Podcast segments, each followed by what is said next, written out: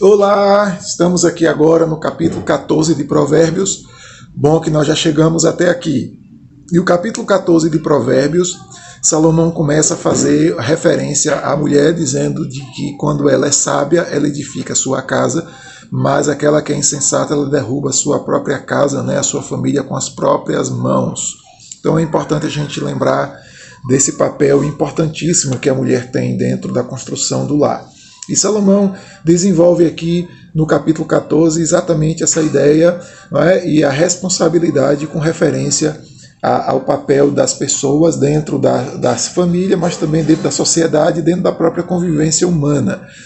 Ele diz, verso 2, que quem anda na retidão teme o Senhor, mas o que anda em caminhos tortuosos, esse o despreza. Então, pessoas abandonam a Deus, e isso fica claro na maneira como eles escolhem viver, como eles decidem viver.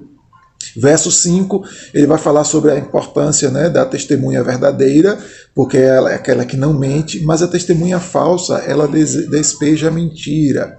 Fala do zombador, né, que procura sabedoria e não a encontra, mas o sábio adquire o conhecimento com muita facilidade.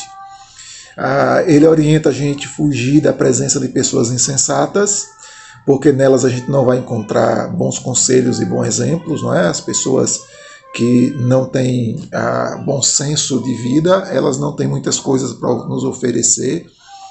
Vai falar sobre a necessidade de cuidar do coração, para que a gente saiba que nós conhecemos a nossa dor, conhecemos a nossa tristeza, conhecemos o nosso interior, coisa que os estranhos não conseguem, não é?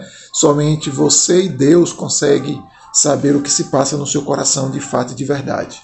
Ah, então, fala também sobre o coração infiel, que acaba sofrendo as consequências. A palavra infiel aqui ah, se refere a pessoas que cometem ou que seguem, né, escolhem caminhos errados.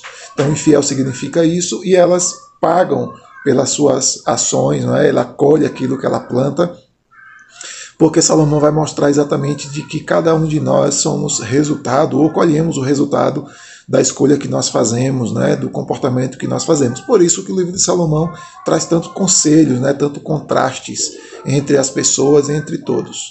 Ah, ele vai falar sobre a questão da força do trabalho, dizendo que no trabalho há proveito, né, mas aqueles que apenas falam, falam e não fazem nada são pessoas que ficam pobres, se mantêm na pobreza. Ele volta a lembrar do temor do Senhor, dizendo de que aqueles então que esperam pelo Senhor, que têm o temor do Senhor, são amparados, fortemente amparados, é? e têm refúgio também para os seus filhos, para a sua família, para a sua geração. E que o temor do Senhor é a fonte de vida para evitar os laços da morte. Então Salomão traz esses conselhos aqui. Um outro importante que ele traz, que eu quero destacar aqui, é sobre a questão da, da, do povo em si. É? E ele diz assim no verso 28: Na multidão do povo está a glória do rei, mas na falta de povo está a ruína do príncipe. Então não existe líder que é líder por si só e sozinho. Ele é dependendo do seu povo e ele tem um povo dependendo também do líder que ele é. Tá? E vai falar sobre a questão de temperamento. Dizer que aquele que tarda em irar-se é grande em entendimento, mas aquele que facilmente perde a calma é alguém que vai faz elogios à loucura. Então é alguém que facilmente comete bobagem, né, faz besteira com a vida, porque facilmente perde a capacidade de ter bom senso e de equilíbrio é, emocional. Então Salomão vai descrever aqui no capítulo 14 exatamente essa questão de comportamento mais ligado a, a essa questão de do ser em si, não é? Do que fazer e colher resultados daquilo que você plantou, tá bom? Então, leia aí o capítulo 14 e nós vamos para o 15, querendo Deus. Então, me segue que eu vou te ensinando pelo caminho.